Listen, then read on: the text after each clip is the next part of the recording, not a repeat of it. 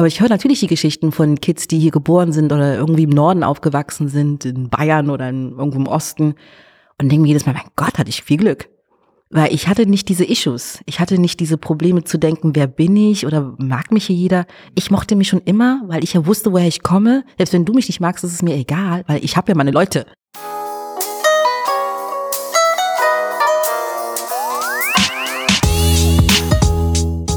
Herzlich willkommen zu einer neuen Folge von Halbe Kartoffel. Ich bin Frank und ich freue mich, dass ihr wieder dabei seid zu einer neuen interessanten Folge.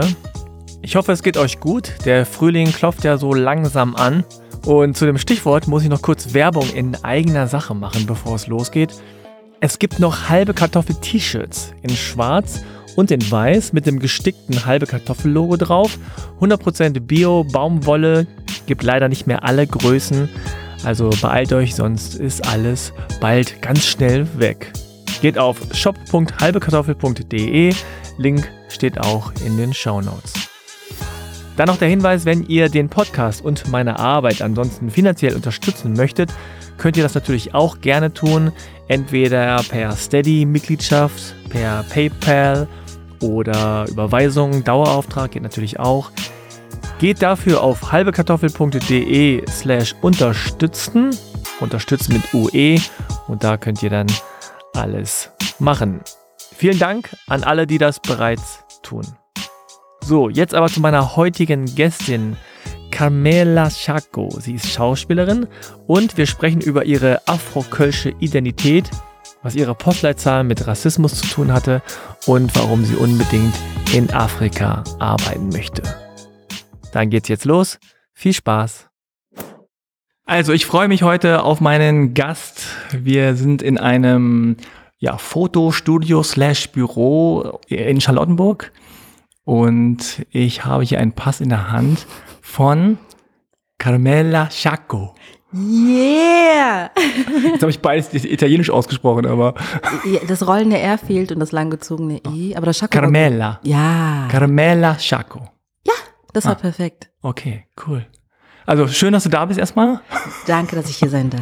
Wir hatten vorher ein bisschen geübt mit dem Namen, aber ich bin dann immer so nervös und bringe dann alles durcheinander. Aber steht da nicht mehr?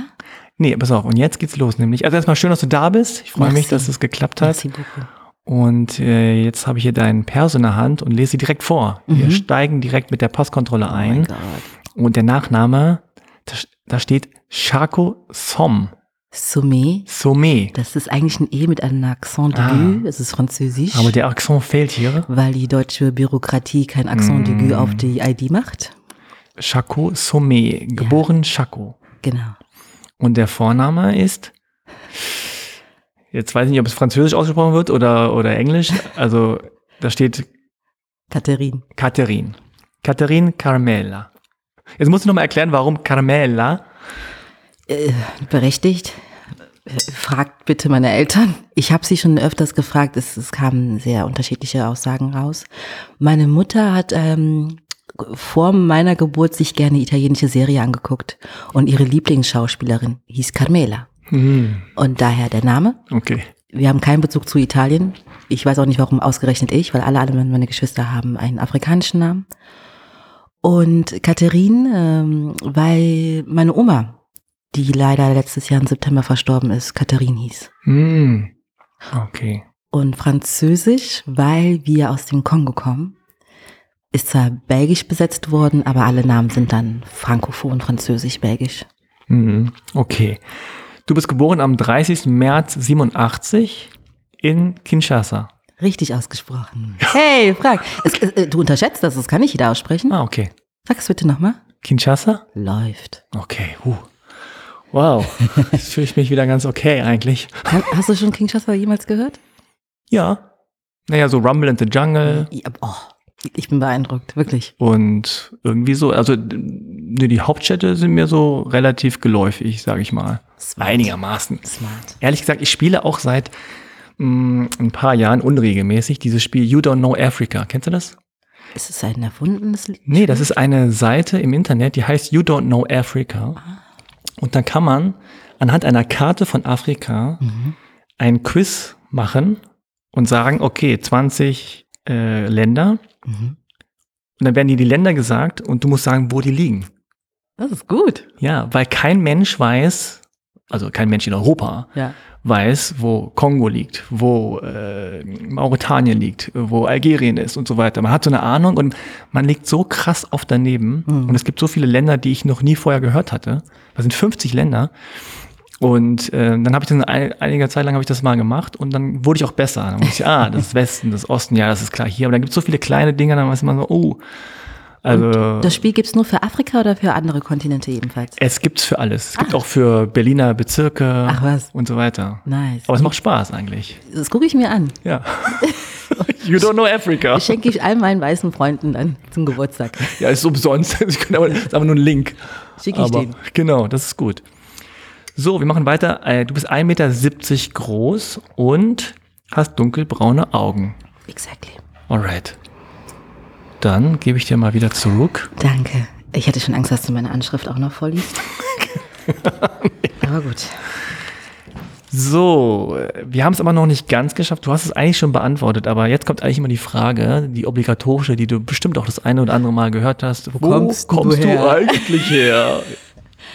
Ja, ähm, dann antworte ich meistens entweder ausführlich, wo ich geboren bin, wo ich aufgewachsen bin, wo ich jetzt bin, oder ich definiere es einfach ganz plakativ, sag irgendwie afroeuropäisch, afrokölsch, wenn ich einfach keine Lust habe. Hm. Ja, so geboren im Kongo, aufgewachsen in Paris bis zum elften Lebensjahr und dann in Köln. Ich bin Kölnerin, Afrokölsch. Geil, Afro-Kölsch finde ich gut. ja, man hat immer so verschiedene Versionen im Kopf, ne? Und Ja. je, je nachdem, wie man fragt oder wer fragt, überlegt man mal kurz, scannt man so kurz ab, okay, welche Version hole ich jetzt hier raus? Lohnt es sich die lange Version oder die kurze? Oder gibt es ja wieder doofe Nachfragen und da muss man immer so, Ja, kommt immer darauf an, wem du begegnest, wer fragt, genau. ob du die Kapazitäten hast, Lust Genau. hast. Ja. Ja, cool. So, und jetzt kommt noch der Klischee-Check. Oh Gott. Ja, ja. Was ist Du das? musst erstmal so einige Hürden überwinden, bevor es zum Gespräch kommt. Ah, ich soll rappen? Nein. Achso. Aber willst du? Ich kann nicht rappen. Okay, dachte.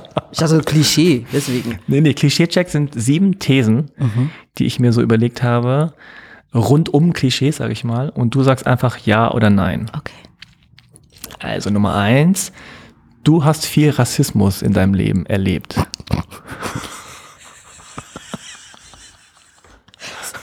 So not sorry, ja. Beste Reaktion ever bislang. Einfach nur lachen.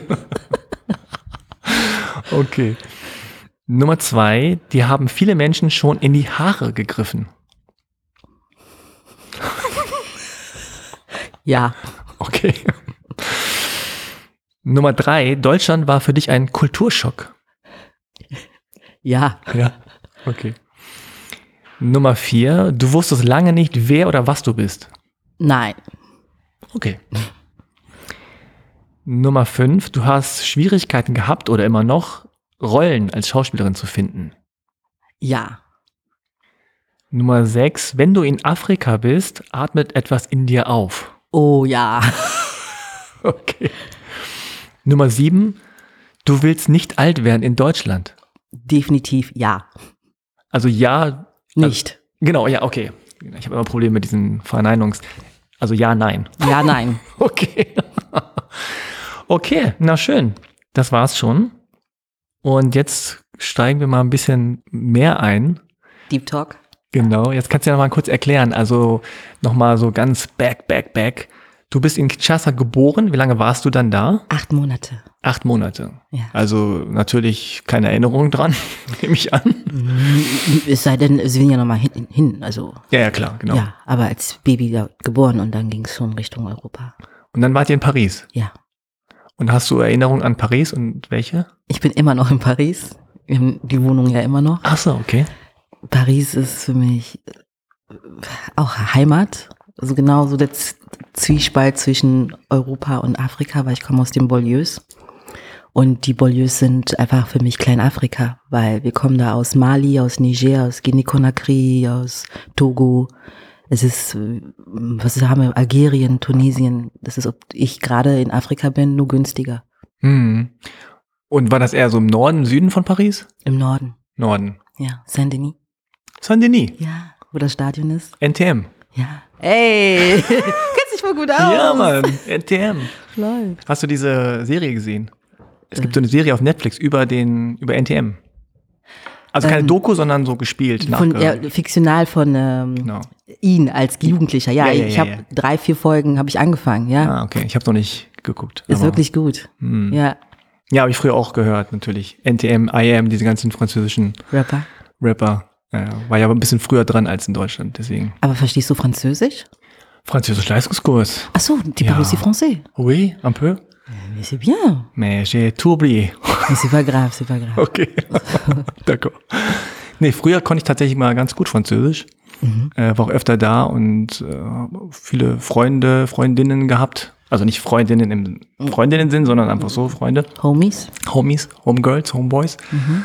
Und äh, deswegen hatte ich relativ lange eine enge Bindung zu Frankreich irgendwie. Jetzt in den letzten Jahren nicht mehr so viel, aber Sprichst du von Frankreich im Allgemeinen oder Paris? Allgemein. Also wir hatten dann Frankreich Austausch in der Normandie, in Caen. Und dann waren wir öfter mal an der Atlantikküste, haben da Urlaub gemacht. Äh, oder halt in der Provence, dann später mit der Familie, irgendwie so. Ich frage weil, halt, weil Frankreich halt sehr vielseitig ist. Denn Ja, Paris nochmal Paris nochmal ganz besonders. Und Banlieue, ist nochmal ganz anders. ja. Jetzt nicht Provence. ja, genau. Wenn Leute zu mir sagen, oh, du bist aus Paris und die Augen gehen so auf, denke ich mir so, Champs-Élysées? ja, ja, so äh, Genau. Tour de Fell. Ich so, ja, nicht die Ecke. Die ganz Die andere andere. Ecke. Die Schattenseite. Mhm. Aber es war trotzdem schön. Mhm. Also wenn wir wenig hatten, wir hatten ja uns. Also ich verbinde mit Paris, mein Paris, überhaupt kein Elend oder Kriminalität. Wir hatten uns, wir waren halt so viele und alle gleich. Hm. Viel draußen. Viel draußen, viel gekocht. Ich Mhm. erinnere mich noch an die Gerüche, weil viel gekocht worden ist. Ja. Die schönste Zeit war immer zum Ramadan, weil extrem viel Leckeres gekocht worden ist. Ja, und der Sound von Musik, von Lautstärke, von Gesprächen. Ja, Paris ist einfach so wie Mm. Heimat. Mein absoluter Lieblingsfilm aller Zeiten ist ja Lion. Ich wusste es. Wusstest du? Natürlich, Ja. alle Jungs allein. Der wirklich. Ähm, der ist immer noch. Warum? Gute Frage. Also ich mochte schon immer so diese Geschichten mit, mit Freundschaft, mit irgendwie so Kumpels, äh, Leuten, also immer mit vielen Leuten, ne, dieses Klassenfahrt-Feeling. Ne? Mhm. Und dann dieses ähm, einfach so filmerische, was Mhm. der Film mitbringt. Und gleichzeitig aber auch das Gesellschaftliche, was da so angesprochen wurde. Ja. Ja klar, natürlich aus jetzt heutiger Sicht sehe ich, das ist ja natürlich eine sehr männliche Perspektive. Exactly. Auf jeden Fall. Ich weiß nicht, ob da überhaupt irgendwelche Frauen vorkommen, Nee, wenn, nee. dann nur, wenn sie irgendwie angemacht worden sind oder so. Aber ja, damals äh, überhaupt dieses ganze Gefühl der Banlieues und ähm, so mit Hip-Hop gemischt und Mhm. dann, ja, irgendwie hat mir gut gefallen. Ist halt ein Vorreiter für so viele Filme, die danach kamen. Ja. La Haine ist ein Klassiker. Total. Ja. Aber ich fand auch Amelie gut. damals. Die wunderbare Welt der Amelie? Ja. Ach so. Oder fabelhafte. Ja. Wunderbar. Ja, fand ich auch gut. Ja, ja, ja, süß. Hast du Athena gesehen? Nee, habe ich nicht gesehen. Ist gerade auf Netflix. ja, genau. Habe ich gehört, aber das war. Also Kamera, ich spreche allein nur von der Kamera. Es ist äh, phänomenal. Natürlich auch wieder so, ein, das ist auch ein bisschen der Zwiespalt von diesen etlichen französischen Filmen, dass es halt viel äh, um die Bolieus und die Kriminalität geht und es wird immer dasselbe erzählt. Stimmt, ja. Und ich würde mir einfach für die Zukunft wünschen, komplett überall in der Filmlandschaft, dass man mittlerweile auch positive Sachen zeigt, was daraus entstehen kann, aus den Bolieus oder aus sozial schwierigen ähm, Gebieten. Aber man erzählt immer nur, ja, Rumgeschieße und Anfeindungen und Rassismus. Wir wissen es jetzt. Hm, ja, ja. Und Athena ist einfach filmisch von der Kameraeinstellung, der Kameraführung. Es ist ein Masterpiece. Hm. Das muss man gesehen haben. Ah, cool. Gucke ich mir an, auf jeden Fall. Aber du hast also sozusagen vor allem positive Erinnerungen an, an Paris, an Saint-Denis, an deine Kindheit, Jugend. Du bist ja da auch zur Schule gegangen. Überwiegend. Hm. Also wirklich überwiegend wegen der Zwischenmenschlichkeit, aber es war auch viel. Also ich habe viel sehen müssen, Mhm. was man in dem Alter eigentlich nicht hätte sehen müssen. Ich bin ähm, früh mit auch Polizeigewalt in Kontakt gekommen, ähm, Racial Profiling, Frauendiskriminierung, alles, was jetzt gerade hier thematisiert wird, kannte ich schon aus meiner Kindheit. Hm. Weil ich immer das Gefühl habe, dass Rassismus oder so Klischees in Frankreich schon immer präsent waren oder viel früher schon präsent waren und noch salonfähiger. Hier wurde es ja immer so ein bisschen so unter Vorbehalt. Und es kommt erst, erst langsam, dass man auch das N-Wort ausspricht, die ins Gesicht. Aber das, damit bin ich groß geworden. Hm. Die Franzosen, die konnten das schon relativ früh. Frankreich ist ja wirklich ein interessantes Land. Wir haben es ja gerade schon so ein bisschen angerissen, weil es total in dem Sinne also unterschiedlich ist. Also du Mhm. kannst Paris, ne, in diesem Champs-Élysées-Ding und dieses, allein die Sprache, Mhm. äh, so wenn so, so, so äh, gut bürgerliches Französisch klingt halt teilweise völlig anders, als wenn du Französisch in Banlieues hörst. Definitiv. Also alleine von, von der Melodie, selbst wenn man es gar nicht spricht, sondern man hört einfach so, hä, ist das dieselbe Sprache teilweise? What? Okay. Und ich könnte mir denken, dass man, wenn man sozusagen in den Banlieues aufwächst und da sich viel äh, aufhält, dass man dann auf eine Weise da gut klarkommt. Mhm. Und dann ist aber dieses immer so rausgehen Ja. in das andere Frankreich sozusagen vielleicht. Weißt du, was ich meine? Mhm, also, dass man dann irgendwo ist und dann plötzlich dann halt das Racial Profiling oder hey, ach, du kommst daher, okay, dann, Das, also du musst gar nicht rausgehen, das kommt ja auch zu dir. mh, Also die genau. Polizei kommt zu dir, du rufst die Feuerwehr an und die kommt einfach gar nicht, weil sie wissen, welchen ähm, Postleitzahl du hast. Und der Grund, warum wir weggezogen sind, war, dass ich auf eine weiterführende Schule gehen sollte. Aber mit der Postleitzahl, die wir hatten, hätte ich nicht auf eine gute weiterführende Schule gehen können. Also es ist wirklich so stigmatisiert und Ghettoisierung in your face. Hm.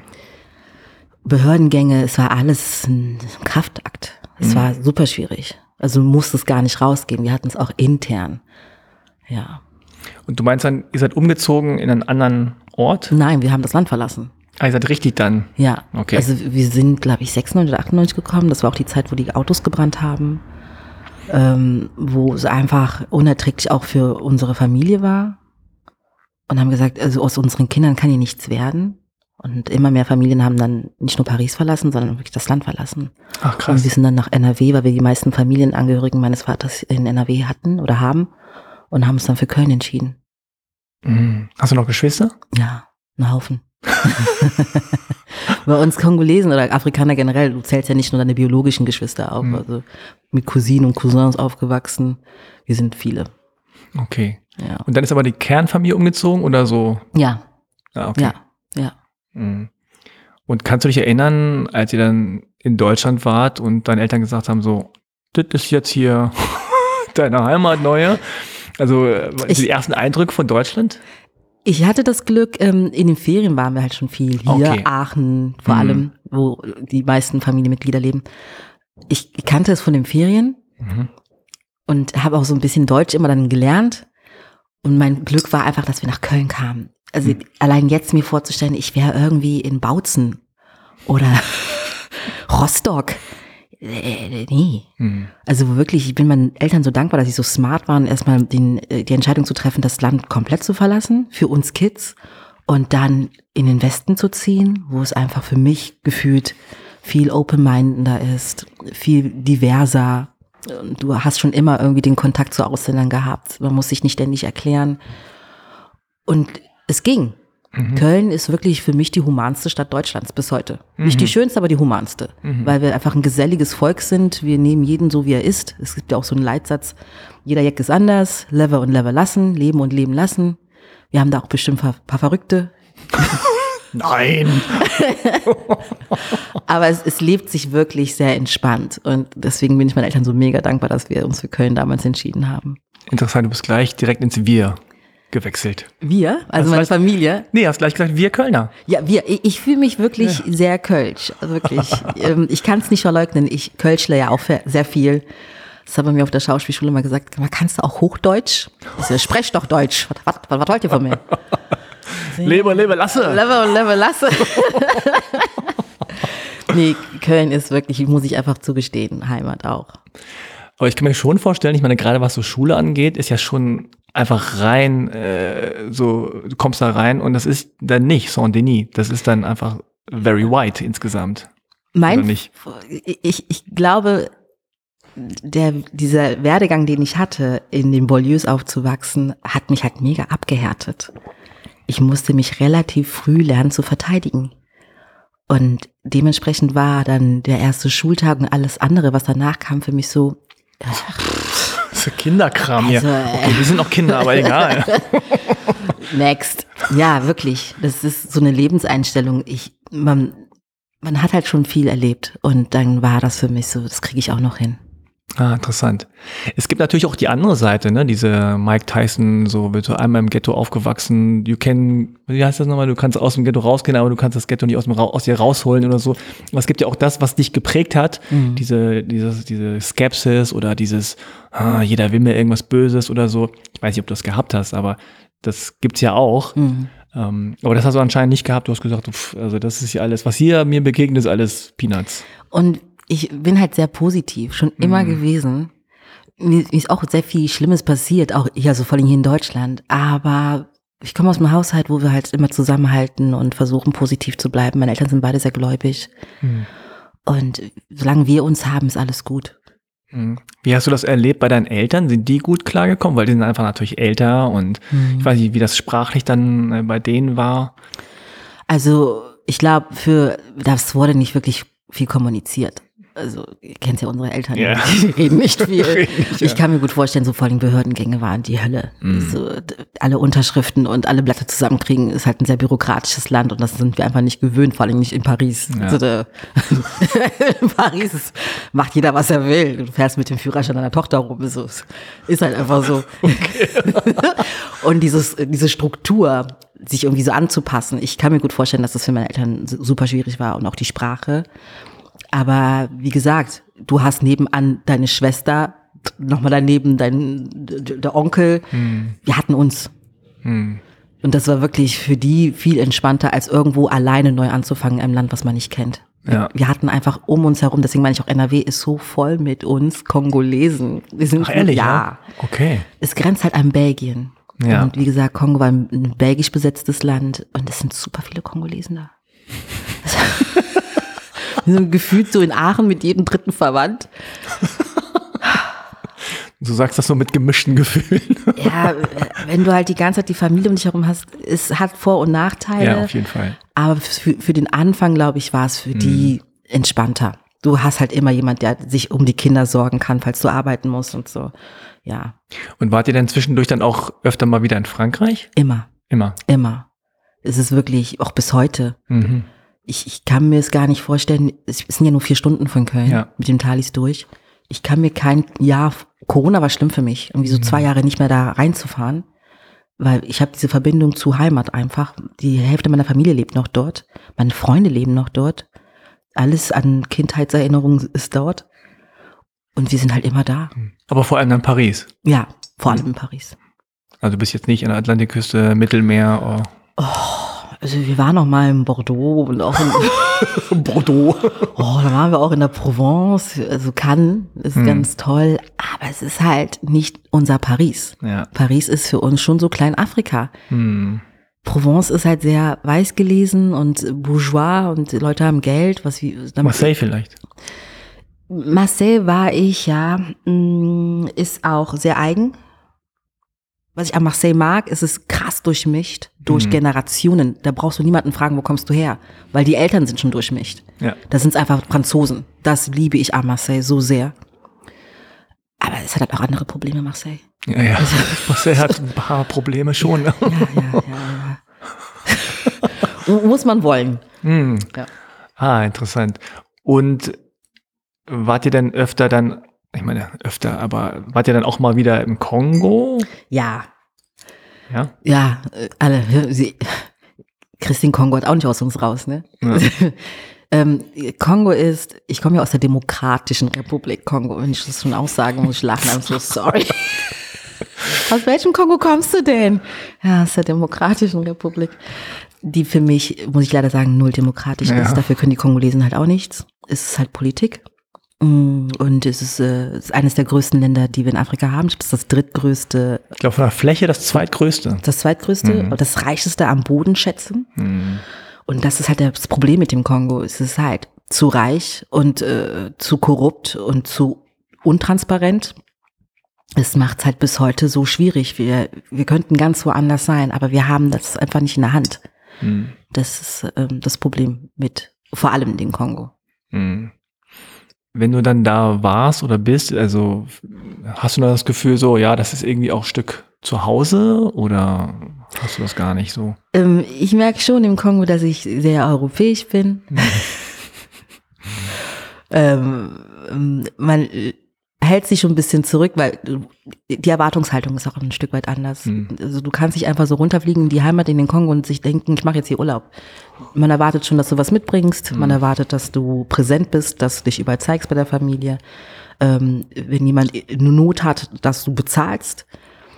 Mm, Aber es ist halt, äh, ich habe es halt einfach akzeptiert. Es ist auch ein Teil meiner Verantwortung als Tochter von.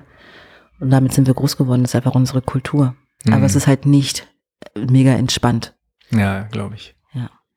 Ja, ist ja meistens so, dass wenn man in das Land der Eltern, aber du bist ja auch geboren, Hm. aber wenn es in das Land der Eltern geht, dass man dann erstmal ein paar Wochen so Ja. abklappern muss Ja. und dann tausend Dinge lassen. mitbringen und hier und da und dann gibt es immer, Und- ich will nicht sagen Forderungen, obwohl manchmal auch Es sind Forderungen. Forderungen. Definitiv sind es Forderungen. Und vor allem, wenn die noch wissen, dass ich Schauspielerin bin. Oh mein Gott. Die denken ja alle, ich bin super reich. Genau, so Hollywood. Wo, Reichtum. wo, Mhm. Kannst den Leuten nicht sagen, ähm, ja, ich bin zwar Schauspielerin, aber heißt nicht, dass ich, like, weiß ich nicht, äh, Tom Hanks, bin ich Denzel Washington und, Ja. äh, keine Ahnung, Oprah Winfrey. ja, es ist halt anders, Hm. hier in Deutschland Schauspielerin zu sein. Das heißt, du warst schon immer viel unterwegs, auch schon in jungen Jahren. Ja, ja, ich bin schon immer sehr viel gereist. Ich glaube, das erste Mal ohne Eltern mit 14, 15 nach Holland. Hm. Was hast ja- du in Holland gemacht? Es ist ja ums Eck. Es Ja, ist ja nur stimmt. eine Stunde von Köln. Deswegen liebe ich ja NRW. Da hast du ja alles. Fast. Ja, ja, das vergesse ich immer so ein bisschen, dass man da so. Du hast die Schweiz, du hast Luxemburg, Holland, Belgien Aber Nicht- Schweiz ist ja schon ein bisschen. Runter, aber du kommst da schnell hin. Da gibt's einen Ja, Direktzug, stimmt. der ICE fährt auch durch. Hm. Frankreich, Belgien, äh, Österreich. Ja, du kommst halt schnell weg. Österreich. Also, da muss man jetzt nicht unbedingt hin, aber wer Bock hat, kann da ganz schnell aus Köln. By the way. Belgien ist auch unterschätzt, muss ich sagen. Inwiefern? Ja, ich glaube, Belgien so als Urlaubsland hat niemand in Deutschland so im Kopf. Äh, Doch, in NRW doch. Ja, genau, aber in NRW schon, Ja, weil es ja. nah ist, aber hier in Berlin oder auch in Hannover, wo ich aufgewachsen bin, denkt keiner an Belgien. Ehrlich? Aber Belgien hat Küste. Belgien hat auch wunderschöne Landschaft. Städte, Ja. Mhm. ne? Brügge und diese ganzen. So, also als ich da mal war, vier Wochen in Brüssel, war, habe ich gedacht, wow, also unterschätzt. Aber klar, NRW, ihr wusstet natürlich schon lange, dass da was geht. Und ich und Belgien, das ist auch so ein bisschen, äh, äh, ich meine, Kongo, ne? Ja. Ich verstehe es nicht, wenn man sagt als Kongolese, ich ziehe jetzt nach Belgien. Ja. Es ist schwierig für mich, wirklich. Naja, glaube ich. Und auch was die Aufarbeitung betrifft, da, da ist ja null Sichtbarkeit, so null Verständnis. Nee. Deswegen bin ich bei Belgien so, lass mich bloß mit dem Land in Ruhe. Ja. Ist auch ein weirdes Land, ehrlich gesagt. Ist ja auch so komisch geteilt, ne? Ja, also so flämisch, holländisch, ja, ja, ist- die mögen sich auch nicht so gerne und die einen sagen so, äh, wir wollen nicht mit euch und die, ja, es ist also ein bisschen komisches Land irgendwie so, wenn man das so sagen darf, sorry. Mm. Also das heißt in der, in der Schule, in der deutschen Schule jetzt, äh, so, dann kommst du ja langsam so in die Pubertät, ne? Du bist ja dann mit elf gekommen oder zwölf oder so. Mhm. Und dann guckt man sich so um und denkt so, ja, wer bin ich, was mache ich, äh, was finde ich gut, wer findet mich gut, wen finde ich gut. Also wie war diese Phase so? Die hatte ich einfach nicht. Die hattest du nicht. Ja, wie gesagt, mein Background ist halt anders. Ich bin halt wirklich in der Black Community aufgewachsen und kam zurück in eine Black Community. NRW ist halt schwarz. Meine Familie ist immer da gewesen. Meine Mutter ist in der Kirche.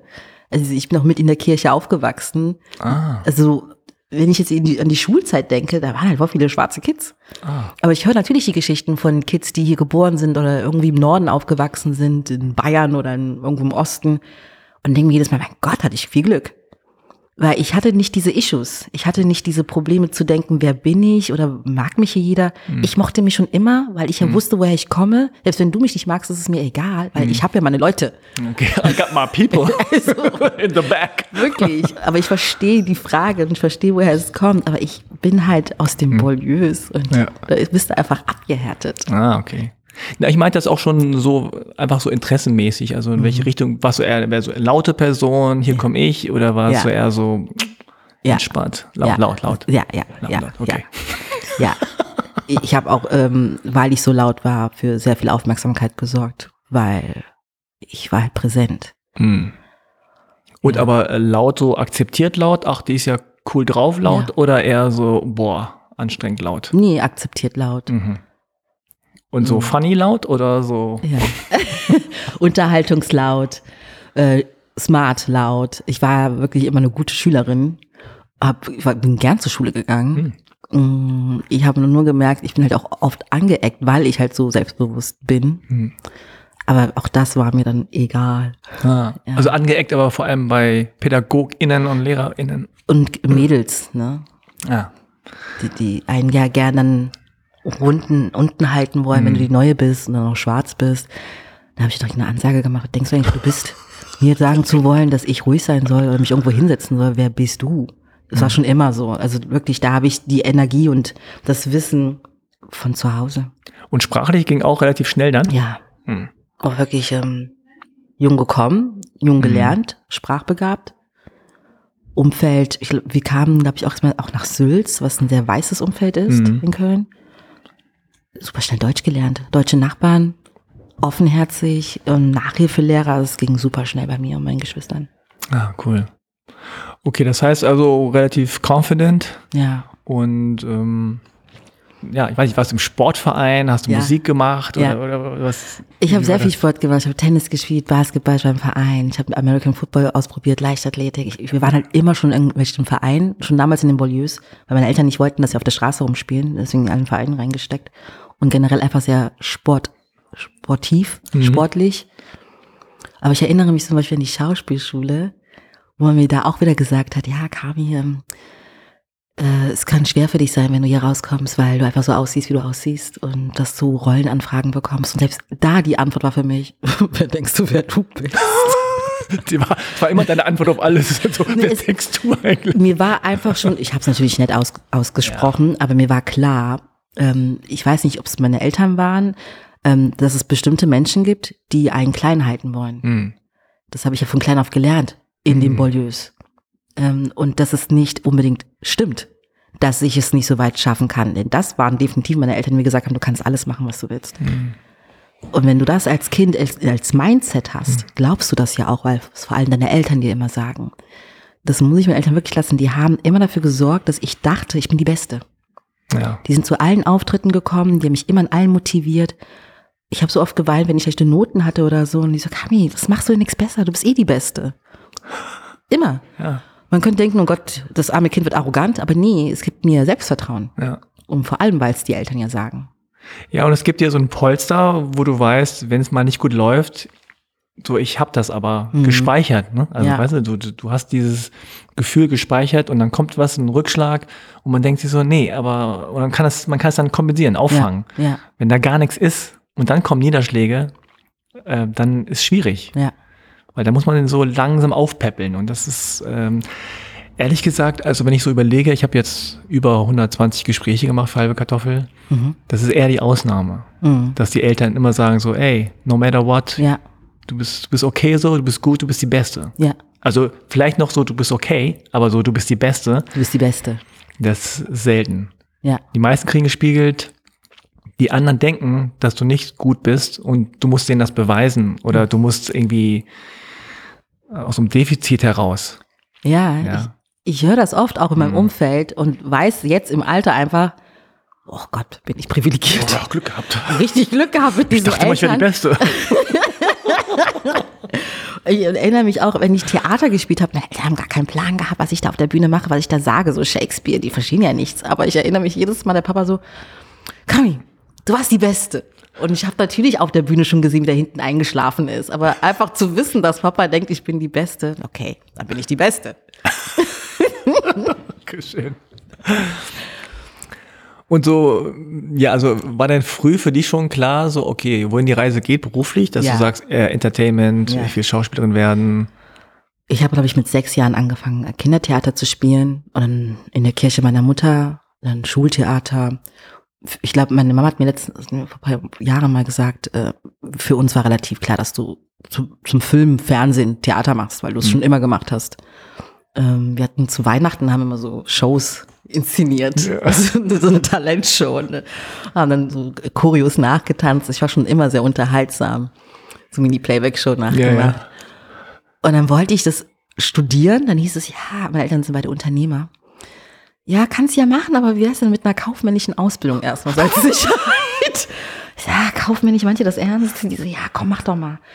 Da habe ich ähm, Kauffrau für Marketing, Kommunikation die Ausbildung zu Ende gemacht. So, okay, aber jetzt, die so, ja, okay, jetzt kannst du machen. Dann habe ich Theater und Film studiert in Köln und dann ging es direkt los. Mhm. Ja, also es war relativ früh klar, ich will das machen. Ah. Hat dann einfach diese kaufmännische Ausbildung gemacht, damit die mich in Ruhe lassen. Kaufmännische Ausbildung. so, machen wir das auch noch. Aber an sich war es von vornherein klar. Alle in der Familie. Ah. Ja, weil ich bin, ähm, es ist auch für uns Kongolesen nicht so üblich, dass wir Schauspieler werden. wir werden dann eher so Ärzte mhm. und Ingenieur. Ingenieur, genau. Mhm. Oder Anwalt, was Vernünftiges. Aber bei mir war klar, ja, das, das wird nichts mit Arzt. Und die, die, die soll mal lieber das machen, was sie kann. Ah, interessant. Und hast du das selber dann schon so in jungen Jahren verfolgt im Sinne von, ah, ich gehe zu dem Casting oder ich gehe da und dahin oder also so in der Richtung? Nee. Bei Köln ist ja dann schon auch früh so ein Medienstadt gewesen. Ja, ja. Das ganz ehrlich nicht. Hm. Nee. Ich habe mein Leben hart genossen. ich habe sehr viel Party gemacht. Ich habe echt eine tolle Jugend, eine tolle Kindheit gehabt. Und ähm, aber auch immer so, ich habe halt das gemacht, was man von mir gefordert hat. Ich habe mein Abi gemacht, die Ausbildung gemacht und dann gesagt, okay, jetzt mache ich das, was ich will. Aha. Ich fange jetzt an, Schauspiel zu studieren. Und dann fing es erst für mich so richtig an, da war der Fokus gelegt. So, wenn ich ziehe das jetzt durch und dann werde ich hauptberuflich Schauspielerin. Und so im Schauspielstudium, hattest du das Gefühl, dass, dass du da richtig bist, dass die Leute auch das Gefühl haben, ja, die, die gehört hierher? Also oft ist es ja so, dass man dann, ich hatte zum Beispiel bei der Uni, dass jemand dachte so, boah, ich weiß nicht, ob ich, ob das so meine People sind, ob das meine Crowd ist, ob ich, mhm. ob ich hier hingehöre, ne? also so Selbstzweifel. Und manchmal auch, ob jetzt äh, eingebildet oder wirklich tatsächlich, dass dann Leute so ein bisschen so, warum bist du hier? Weißt mhm. du, so nach dem Motto. Ich weiß nicht, gab es sowas bei dir oder hast du gesagt, nee, I'm the best? Ehrlich, ja. I swear. Und das, äh, ich kam vor allem darauf, weil ich immer gut abgeschnitten habe. Mhm. Also die Noten waren super, die Kritik war immer super von den Dozenten. Ich habe halt reingehauen. Und wenn du wirklich aus so Verhältnissen kommst, wo du wenig hattest, haust du halt dreimal mehr rein. Weil du kennst es bestimmt auch, deine Eltern sagen dir, du musst einfach dreimal mehr machen. Mhm. Weil du so aussiehst, wie du aussiehst. Mhm. Aber du schaffst das, du kriegst es hin, denn du bist die Beste.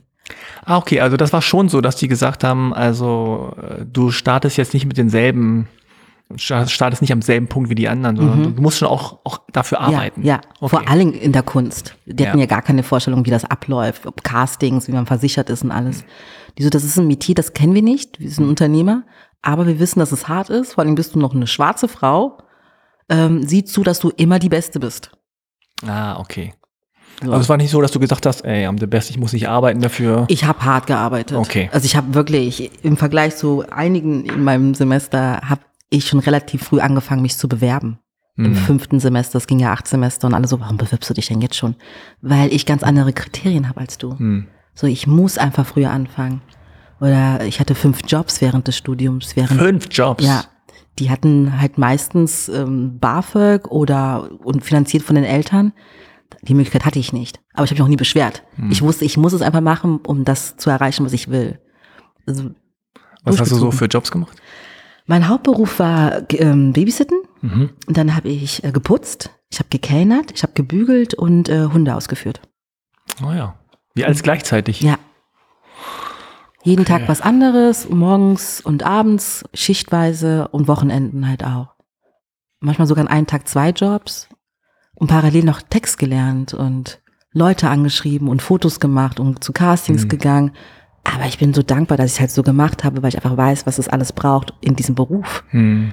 Weil ich sehe jetzt aus meinem Semester kaum noch Leute, die jetzt in dem Beruf was machen. Und wahrscheinlich kommt es daher, weil man sich vorgestellt hat, man muss nicht so viel machen, um dahin zu kommen, hm. wo man hin will. Gab es denn bei dir die Idee, zu sagen, ich versuche es in Frankreich als Schauspielerin? Ja, ja, definitiv. Hm. Weil mir auch einfach die französischen Filme besser gefallen. Ja. Äh, habe jetzt auch eine französische Agentur mhm. seit letztem Jahr. Mm, Aber der Markt in Frankreich läuft nochmal ganz anders als hier in Deutschland. Ja, okay. Die Konkurrenz ist auch wesentlich größer. Gibt auch einfach viel mehr schwarze Leute. Mein ähm, Unikat ist, dass ich einfach einen anderen Akzent habe, wenn ich Französisch spreche. Ich kann dazu halt noch Deutsch und Lingala. Ja, ich versuche da auch gerade reinzukommen, aber eigentlich mit dem Interesse, äh, Geschichte ist ein bisschen an, ja, schwieriger. Mein Ziel ist ja eigentlich in Westafrika mich zu etablieren, in der Filmlandschaft. Ah. Und als ich ähm, letzten Winter in Burkina war und wir hatten einen Zwischenstopp in der Elfenbeinküste. Die Elfenbeinküste ist übrigens das neue frankophone Filmmecker. Mm. Da sitzt jetzt Netflix, Sony, die sitzen Orange, Canal Plus sitzen da jetzt alle. Was Nollywood in Nigeria ist Ja. für die frankophonen Länder Côte d'Ivoire, Abidjan. Und ähm, die haben mir versucht zu erklären, okay, wenn du dich hier in Westafrika etablieren willst, musst du durch Paris. Weil wir haben hier keine Agenturen. Hm. So, du wirst entweder gecastet und dann nimmt man dich, aber es, man kann dich jetzt nicht so irgendwo abrufen wie auf Ja. Cool United oder so. Du brauchst eine französische Agentur und dadurch haben wir die Vermittlungen, um dich hier zu besetzen. Also bin ich äh, letzten April zum Ramadan nach Paris, war den ganzen Monat da und habe mir eine Agentur gesucht. Mhm. Hab der Agentur versucht zu erklären, dass, was ich will. Also ich will gar nicht in Frankreich groß werden. Ich will einfach eine Agentur, die in Frankreich ist, die Ja. mich dann in Afrika äh, vermittelt. Aha. Und dann habe ich die perfekte Agentur gefunden, die es genau, die genau das macht. Und jetzt sehen wir weiter. Und warum Westafrika? Ich will hier nicht alt werden. Hm. Ich sehe mich in weiter, also ich, ich sehe mich in der Zukunft nicht hier. Ich, ich mag Deutschland. Nicht mal in Köln. Jetzt sind die ganzen KölnerInnen sehr enttäuscht. Nee, die Kölner bleiben immer in meinem Herzen, aber ganz ehrlich, mit der Rente, das wird auch nichts mehr. Ich brauche ein eigenes Polster und ich will auch selbst produzieren. Darum geht's mir. Ich will meine eigenen Geschichten schreiben, umsetzen, besetzen, erzählen. Und da sehe ich mich einfach dort, wo die Menschen so aussehen und äh, kulturell eher zu mir passen. Hm. Ich will auch, dass ähm, unsere Geschichten mehr erzählt werden und ich will, dass auch meine Leute mehr gesehen werden und deswegen halt Westafrika. Wir haben so viel an Kultur, was man in der ganzen Welt nicht sieht, nicht weiß. Und wir machen das gerade mit Nollywood, mit den anglophonen Ländern, aber die frankophonen Länder gehen so unter. Und ich war jetzt gerade erst im Senegal, da ist so viel Potenzial. Die machen da alle ständig irgendwas, aber haben halt die finanziellen Mittel nicht oder die werden halt nicht so supported, weil Fran Frankreich sie nicht supporten will, sie eher mal so hindert. Dann denke ich mir, ich kann mich nicht mehr auf andere Leute verlassen, ich muss es selber machen. Deswegen auch der Weg mit der Agentur, deswegen auch runtergereist, mich versucht zu connecten, lukrative äh, Partner gefunden, um da was umsetzen zu können. Das muss einfach jetzt von uns selbst kommen. Hm. Ich meine, durch die Streaming-Dienste gibt es ja schon eine größere Möglichkeit, auch Serien zu drehen in, in Ländern, in denen man vorher das nicht sehen konnte. Mhm. Ja, also es gibt ja Ahnung, südafrikanische Serien, französische und koreanische, keine Ahnung, man kann alles auf sozusagen Netflix und Disney Plus und wo auch immer sehen. Und da gibt es ja schon eine Möglichkeit, dass man, oder einen Markt, sag ich mal, ne, einen Mhm. weltweiten Markt für, ähm, für Serien und Filme. Aber es ist ja interessant, dass du also schon sagst, irgendwie, ich sehe mich eher da, Mhm.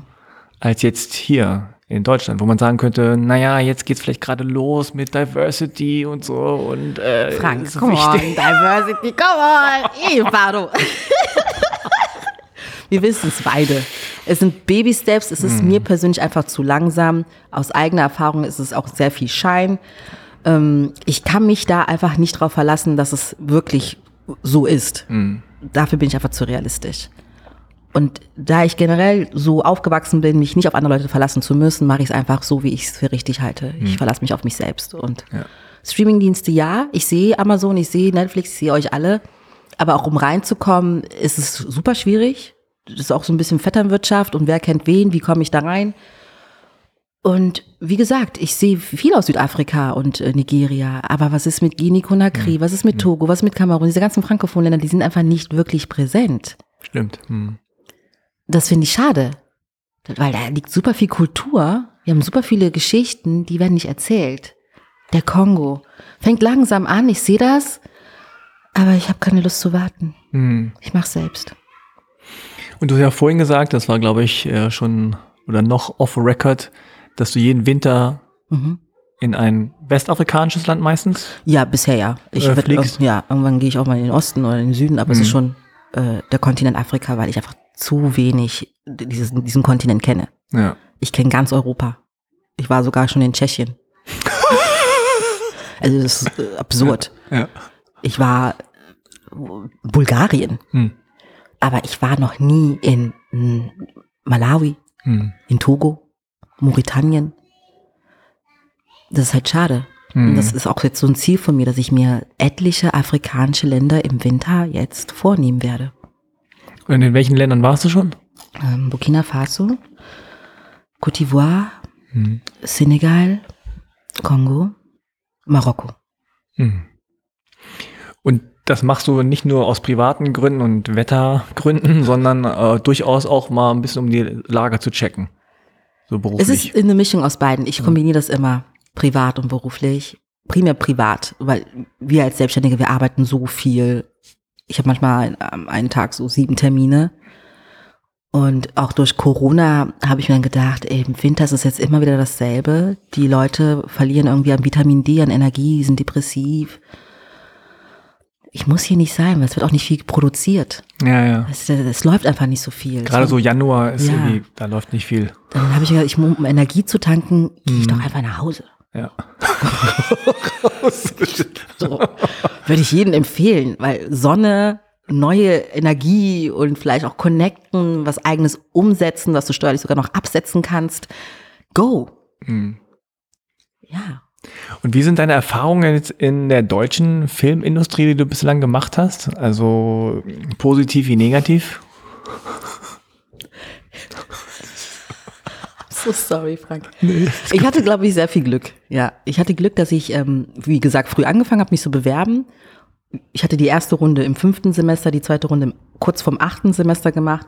Und ich weiß noch, im fünften Semester, ich habe ganze, alle Agenturen in der Schweiz, Österreich und Deutschland angeschrieben. Es haben schon so um die 80 Agenturen. Es hat mir niemand geantwortet. Dann habe ich diese Runde nochmal gemacht, im achten Semester, kurz vorm Abschluss. Und dann haben mir drei geantwortet. Zwei schrieben dann, ähm, für, für mich gäbe es auf dem Markt wenig äh, Potenzial, die könnten mich nicht vertreten. Und eine Agentur, bei der bin ich bis heute, das ist eine Kölner Agentur, Fechenbach und Syndikus F&S, Marcel Fechenbach, danke Marcel, ähm, die haben ich ähm, treffen wollen zum Kaffee und haben halt die richtigen Fragen gestellt. Hm. Und zwar, was willst du machen? Hm. Weil, okay, du bist jetzt diplomierte Schauspielerin, aber wohin willst du? Du kannst Telenovela, du kannst zum Radio, du kannst äh, Musical, du kannst ja alles machen. Wo siehst du dich? Und ich weiß noch, ich habe irgendwie geantwortet, ja, ich will zum, zum öffentlich-rechtlichen, zu ARD, ZDF, das ist total etabliert und so Krimis machen. Und genau da kam ich rein. Hm. Ja, ich bin jetzt so ein Öffentlichkeits, öffentlich-rechtliches Gesicht. Gerade so ganz nebenbei eine ganz tolle Rolle ähm, in einem neuen Format. Ähm, Eva Schatz neben Christine Urspruch. Wir haben jetzt die erste und zweite Staffel abgedreht und drehen im Sommer die dritte und vierte Staffel. Das ist eine ganz neue Anwaltsreihe. Und neben Christine bin ich auch die Hauptrolle. Und die Produktion war die beste Produktion oder ist die beste Produktion, die ich bisher hatte. Das ist der ARD. Tada! Der der, alright. Ähm, eure Produzent ist Thorsten Lenkreit und Oliver Vogel. Regie macht Thomas Freudner. In dem Sinne, liebe Grüße. Sehr schön. Ja, also ich meine, da, da hast du kurz zusammengefasst, was so, was wichtig ist und was, wie es laufen kann und aber auch, wie man auch hasseln muss. Ne? Ja. Also so 80 äh, Bewerbungen zu schreiben und es kommt gar nichts zurück, ist schon auch sehr frust- frustrierend. Ich glaube, ich habe am ersten Tag auch viel schlucken müssen. Aber wie gesagt, mein Rücken ist hart. Ja. Und auch dieses ständige, ja, wir können nicht, weil es gibt nichts. Und, das, und ich wusste, das ist eine Lüge. Ja. Wenn du, wenn du in Frankreich aufwächst, du siehst ja schwarze Anwälte und schwarze äh, Staatsanwälte, weiß ich nicht, an, äh, Ärzte im Fernsehen. Du siehst Ja, das ja. ja. Also zu sagen, es gibt's nicht. Ja, vor allem, man könnte ja auch sagen, ha, es gibt's noch nicht, aber wir wollen das vielleicht ein bisschen mitändern oder wir sehen da Potenzial, also wir sehen da voraus, dass es vielleicht kommen wird oder so, sondern das ist aber, ja, Es ist, wie, ja. ja, vielleicht ist es auch so typisch deutsch. Was man nicht kennt, ist äh, schwierig. Weil, ja, ich habe irgendwie das auch in der Filmlandschaft das Gefühl, es ist wirklich so eine Angstgesellschaft, ähm, was sich was Neues zu wagen, äh, Risiken einzugehen. Und wie gesagt, was sollen wir mit einer schwarzen Staatsanwältin? Hatten wir bisher noch nicht. Aber rüber zu gucken nach UK, nach Belgien, Frankreich, wo es einfach schon üblich ist, das äh, kriegen die nicht so gut umgesetzt. Ja, gerade in dieser Branche, wo man eigentlich denken würde, wenn es das noch nicht gab, umso besser. Dann ist was Neues. So ja. denken wir. Ja. Aber ich glaube, die denken an Quoten, mhm. äh, Zielgruppe. Mir werden die lustigsten Argumente genannt, warum man das so macht, wie man es macht. Und ich denke mir, ja, ihr macht aber auch Serien über Superhelden und wir wissen alle, es gibt keine Superhelden. So. Wissen wir das wirklich? ich habe bisher noch keinen hier in Charlottenburg gesehen. Leider nicht. ja, die sind alle im Wedding. Ne? Ach, Köln. Die sind im Wedding, ja, ja, okay. Die sind alle da ja, drüben. Okay. Ja. ja, aber also es ist schon interessant, dass viele dann das Gefühl haben, so, ja, die Zielgruppe, und das ist, glaube ich, das immer, was so mitschwingt und was irgendwie so, ich kann es nicht mal hören, aber dieses, man hat lange geglaubt und viele glauben das immer noch, dass weiße Menschen sich nicht identifizieren können mit nicht weißen Menschen. Ja? Das heißt, ja, die ja. Zielgruppe, wir würden ja gerne, aber die Zuschauer, die würden das nicht annehmen oder die können das nicht ertragen oder, oder das ist doch unrealistisch, wenn da jemand ist, der Anwalt ist und der es aber nicht weiß oder mhm. also so, das sind immer so, ich finde immer so Ausflüchte und ich, ich frage mich so oft in irgendwelchen Büchern, in Filmen, in Serien in Deutschland, mhm. warum nicht einfach der Nachbar, der einen Satz hat, irgendwie ein Türke ist äh, oder oder oder ein Schwarzer ist, der Sven heißt oder die Tochters Freundin ist irgendwie halb irgendwas. Also es muss ja noch nicht mal so, hey, wir machen jetzt ein ein Film über die Flucht aus Afrika und mhm. jetzt haben wir jemanden und dann haha, sondern einfach so diese Normalität. Also das weil man es nicht will. Ja, das ist es genau und am Ende kommt man da raus zu sagen, die könnten, aber sie wollen nicht. Das ist, das ist hm. genau das, was es ist. Ja. Man will nicht. Genau. Man kann, weil man sieht es in so vielen anderen Beispielen, ja. aber man will nicht. Und das habe ich mittlerweile auch einfach akzeptiert. Und ich beschwere mich darüber auch gar nicht mehr, deswegen mache ich es ja selbst. Hm. Und was schwebt dir so vor, wenn du das schon so verraten kannst? Hast du schon so ein paar Sachen in der Schublade? Ich habe angefangen zu schreiben. Ah. Die Inspiration kam mir letzten Sommer auf Teneriffa. ich habe einen Horrorfilm geschrieben. Oha. Im Senegal bin ich fast fertig geworden mit dem Drehbuch. Ich bin schon am Ende. Ähm, so kurz gepitcht.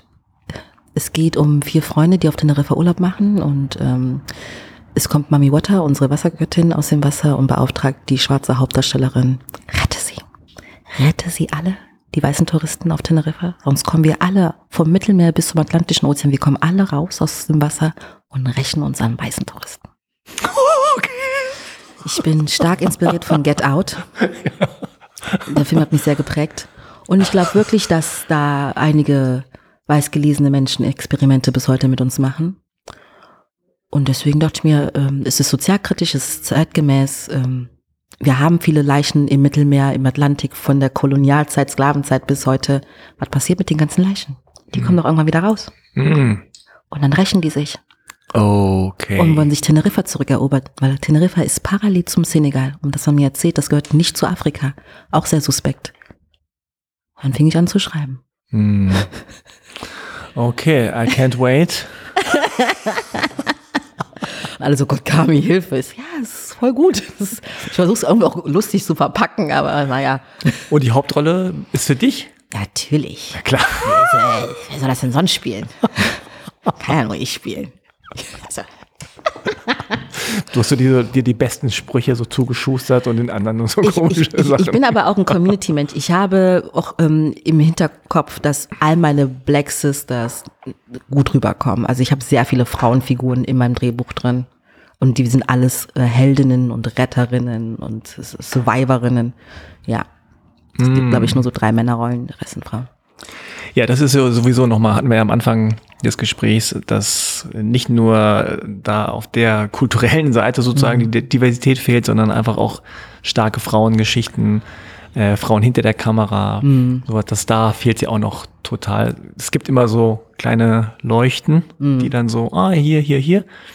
Aber das ist ja immer noch sehr ermüdend. Sehr ermüdend. Ja, ja. Und wie gesagt, ich äh, möchte, ich, ich bin kein Mensch, der gern meckert. Mhm. Das ist so ein Ding, das, das mag ich gar nicht, sich ständig zu beschweren. Ich, natürlich schwingt das auch manchmal in mir, dich dann zu beschweren. Wachs ja auch mit hier auf. Aber ich mag's nicht und ich versuche immer darauf zu achten. Und irgendwann habe ich mir dann selbst angeeignet, anstatt dich ständig zu beschweren, mach's doch einfach selbst. Mhm. Ist natürlich leichter gesagt als getan.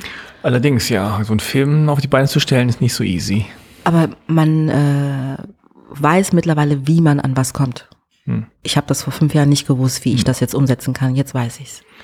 Ja, und es gibt vielleicht schon auch wirklich nicht nur die Bereitschaft, sondern auch Leute, die an bestimmten Stellen sitzen, Exactly. die wiederum sagen, hey, why not? Ja. Ja, voll Bock drauf und so. Ja. Es ist nicht mehr ganz so wie noch vor 10, 20 Jahren, wo man echt das Gefühl hat, man, Und wenn man doch so heiß Diversität anpreist, dann nimmt bitte auch unsere Bücher. ja, Dann muss man sie wirklich damit konfrontieren. Du hast mich nach einem Drehbuch gefragt, ja, hast du ein Drehbuch, was divers ist. Und dann werden da wieder Abstriche gemacht. So, nee, die Abstriche machst du nicht, dann gehe ich sonst damit woanders hin. hm. Und ich weiß jetzt auch schon mal, ein Horrorfilm wird, glaube ich, auch nicht made in Germany sein. es klingt nicht so. Das klingt nicht. ich müsste damit wahrscheinlich irgendwie nach Kanada in die Staaten oder nach Frankreich. Oder auch Westafrika und da Geldgeber suchen. Da bin ich auch gerade dran. Aber mal ganz blöd, äh, also so Hollywood war nie ein Thema? Nee, nee, Nee. ich erinnere mich auch über die Gespräche. Mein Ziel war wirklich noch während der Schauspielschule äh, Nollywood, Ja, nicht Hollywood. ja. Und da kannten viele hier in Deutschland Nollywood noch nicht. Mhm.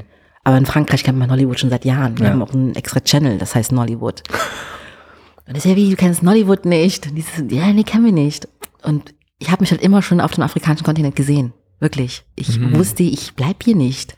Und habe mich hingebracht, weil man mir eine tolle Zukunft geben wollte. Ja, danke, ich habe alles mitgenommen. Aber ich, ich sehe mich hier nicht alt werden und auch nicht, dass meine Kinder hier alt werden. Ich will mehr für uns, für meine Leute. Ich will, dass wir, es ist eigentlich auch die Zeit, dass wir erwachen und eigene Sachen umsetzen und nicht mehr so in die Abhängigkeit und Elend und Armut sehen. Wir haben so viel zu zeigen, so viel zu präsentieren. Warum immer noch nach all den Jahren zu zeigen, wie arm wir doch sind? Horror. Weil ich reise ja durch Afrika, wir sind nicht arm. Hm.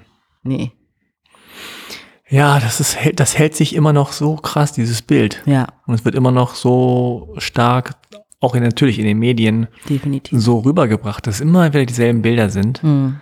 Und das andere wird gar nicht, wird gar nicht entweder gezeigt, aber wenn es gezeigt wird, auch nicht akzeptiert. Ja, Ne, das wird so ausgeblendet, so, ja, nee, das überhaupt, ne, natürlich, Deutschland ist einfach so, Afrika ist so, ja, für ja. viele ist es ein Land, ja. so ein, ein, äh, ein homogenes äh, Land, so.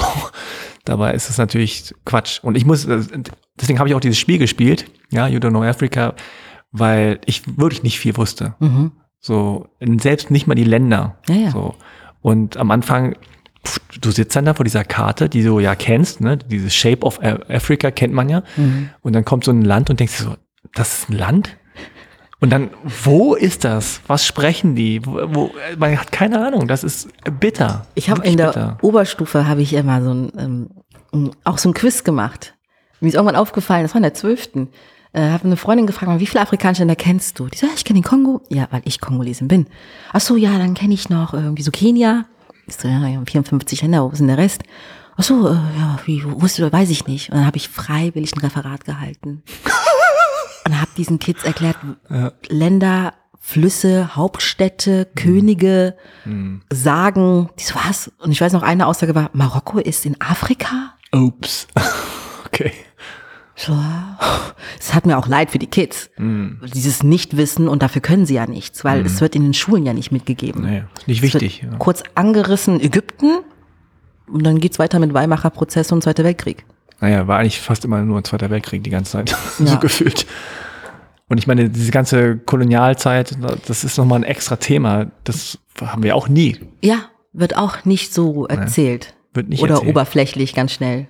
Ja, ich meine, es ist immer noch so, dass Kolumbus irgendwie ein Entdecker ist und solche Geschichten. Mhm. Also, also Kolonialzeit, da ist nochmal, also so viel Ja, Schlimmes, äh, was da überhaupt nicht aufgearbeitet wird oder wurde. Ja, aber also du hast sozusagen dieses, dieses Ding, ich will was machen, ich kann es aber nicht hier machen, ich will es nicht hier machen, ich mach's da. ja. Gibt es denn nicht so Stimmen aus deinem Umfeld hier in Deutschland, aus Köln, die dann sagen, nein, du musst hier bleiben, du musst hier was ändern, das ist doch hier auch deine Heimat. Alle. Und wir zusammen, komm ja, ja, schon. Alle. Ja. Wirklich, ich glaube so gefühlt 80 Prozent. Es braucht so Menschen wie dich, Kami, die hier was umsetzen. Du bist die Richtige, du bist Ja, die Beste. du denkst so weit und machst doch für deine Kinder und die Kinder deiner Freunde. Kann ich machen, will ich aber nicht. Mhm. Wirklich. Also geil wäre natürlich beides zu kombinieren, hier wie auch drüben. Aber ich bin auch wirklich müde. Ja. Ich bin so müde vom Kämpfen, mich beweisen, mich erklären. Ich bin zu jung, um so müde zu sein. ja. Ich verstehe nicht, warum ich immer so müde bin, weil ich so erschöpft bin von der Branche, von meinem Umfeld. Ich so, nee, es muss anders funktionieren. Und ich will einfach auch für meine Leute drüben mehr. Ich weiß, dass ich einfach auch ein Privileg habe, hier so aufgewachsen zu sein, wie ich aufgewachsen bin. Und ich habe von klein auf gelernt, wenn du so privilegiert bist, dann musst du es weitergeben. Mhm. So, und ich werde es weitergeben. Und hast du nicht die Sorge, dass vielleicht äh, dann jemand äh, in Afrika sagt, so, du bist aber keine Afrikanerin, du bist Euro Europa? Frank, wir hatten doch schon den Rücken. du kannst mir ja erzählen, was du willst, ich weiß es doch besser. Also Ja, äh, okay. ich erhalte nicht viel von Meinung anderer Leute, weil ich ja weiß, wer ich bin. Hm. So, ich habe so viel Selbstvertrauen, bestimmt. Ich hatte das auch schon. Ja. Du sprichst die Sprache nicht, Wolof. Hm. So, ist mir auch egal. Ich spreche doch Französisch, verstehst mich doch. Und selbst Wolof kann ich lernen. Die Intention frage ich mich, warum sagt mir mein Gegenüber das? Siehst du nicht die Vision, die ich habe? So, ich mache es noch nicht mal für mich. Hm. Ich mache es für uns. Hm. So, und nach mir kommen ja noch ganz viele andere. Deswegen, ich ziehe das durch. Bestimmt wird es noch Leute geben, die sagen, ja, funktioniert nicht und du bist nicht so afrikanisch, aber wer bist du mir, um mir das zu sagen? So, ich bin 100% Hm. europäisch wie auch afrikanisch. Und es muss ja auch gar keine einseitige Geschichte sein. Ne? Und man kann das kombinieren, ne? Genau, man, kann ja beides, Exactly. best of both worlds irgendwie connecten. Man sagen, okay, hier ist Money, hier sind People, Ja. hier sind Leute, Talente, lass uns doch einfach irgendwas zusammenarbeiten. zusammen. Das ist gerade mein Ziel. Ja. Das will ich gerade versuchen umzusetzen. Und die freuen sich, die Senegalesen zum Beispiel. Die so, was, du bist aus Deutschland? Erstmal, ich sehe sehr senegalesisch aus. Deswegen Ja. gehen die alle davon aus, dass ich von dort komme. Ich so, nee, ich bin Kongolesin. Was, Kongolesin? Und dann aus Deutschland, oh, aus Deutschland. Und dann so, okay, das kann man kombinieren. Ja. Jemand, der aus Deutschland ist, senegalesisch aussieht, vielleicht zwangsverheiratet in den Senegal, spricht die Sprache nicht. Da gibt es so viele Geschichten, die man da aufbauen könnte. Und dann irgendwie Frauenrevolution. Ja, ja, ja, machen wir alles. Genau, Horror mit rein. Wir alles, alles, mit rein. alles mit rein. Weil immerhin sind sie offen. Ja. Also den kannst du ja erzählen, was du willst. Die direkt so erstmal hören sie zu und denken sich, ja, vielleicht kann man daraus was machen. Die Geschichte hier, nee, nee, Nee. nee, nee, ist zu gewagt. Also nicht Teneriffa, nein. Nee, nee, nee. nee, nee, nee, nee. Das müssen wir umschreiben. Und die Auf Hauptrolle Borkum vielleicht. Borkum? muss Susanne spielen. Oder Harald, aber nicht du. Wie werden wir das andersrum machen? Ja, Wie, wie, wie ist das? hatten wir schon alles. Hatten wir alles. Vorbei die Das Zeit. kennen wir schon. Wirklich. Ja, ich bin gespannt. Ich bin äh, froh, dass du also einen Rücken hast. Mein Rücken ist Stark. Nee, das ist, das ist wirklich erfrischend und gut. Und äh, ja, eine, eine Errungenschaft deiner Eltern, die gesagt haben, so mh, wichtig ist, dass sie Selbstbewusstsein hat. Hm. Also als ich eine Tochter bekommen habe, war mir das Wichtigste, dass sie selbstbewusst Ja. ist. Ähm, und ob ich das geschafft habe oder nicht, weiß ich nicht, aber es wird sich zeigen, aber dass man einfach sagt, nee, du, du bist okay so, egal wer was sagt. Du bist die Beste. Du bist die, okay, du bist die Beste. Nicht okay, du bist ja, die Beste. Okay, alright, alright. Du Aus Erfahrung. Ja. Und ich bin null arrogant. Hm. Ich weiß einfach, was ich kann. Hm. Danke an meine Eltern. Alles richtig gemacht. Ich werde es bei meinen Kindern genauso machen.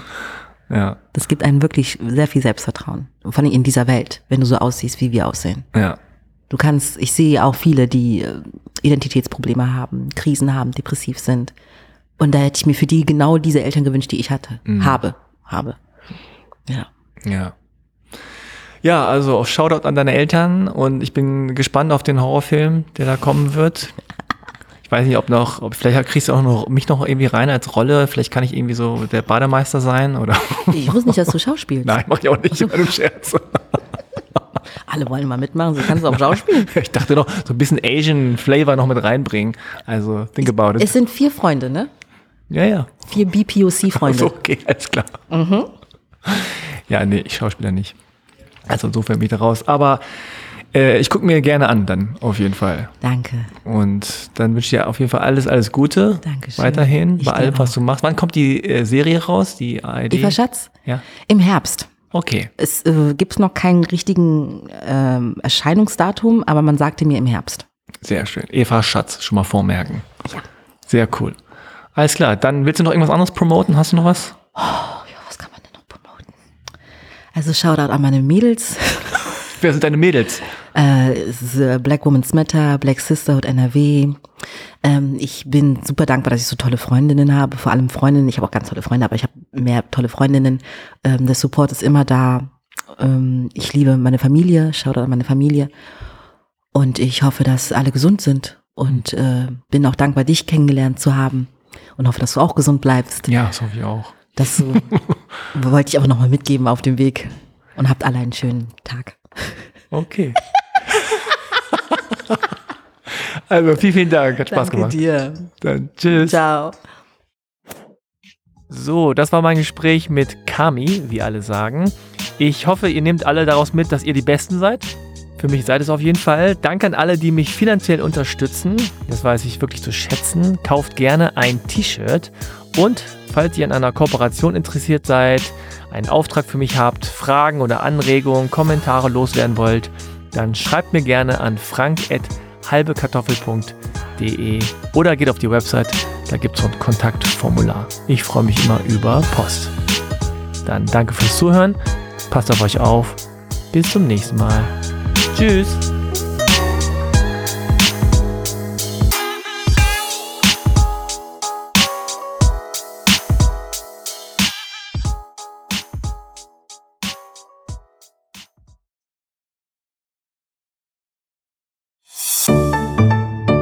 Haus 1. Wir machen Podcasts.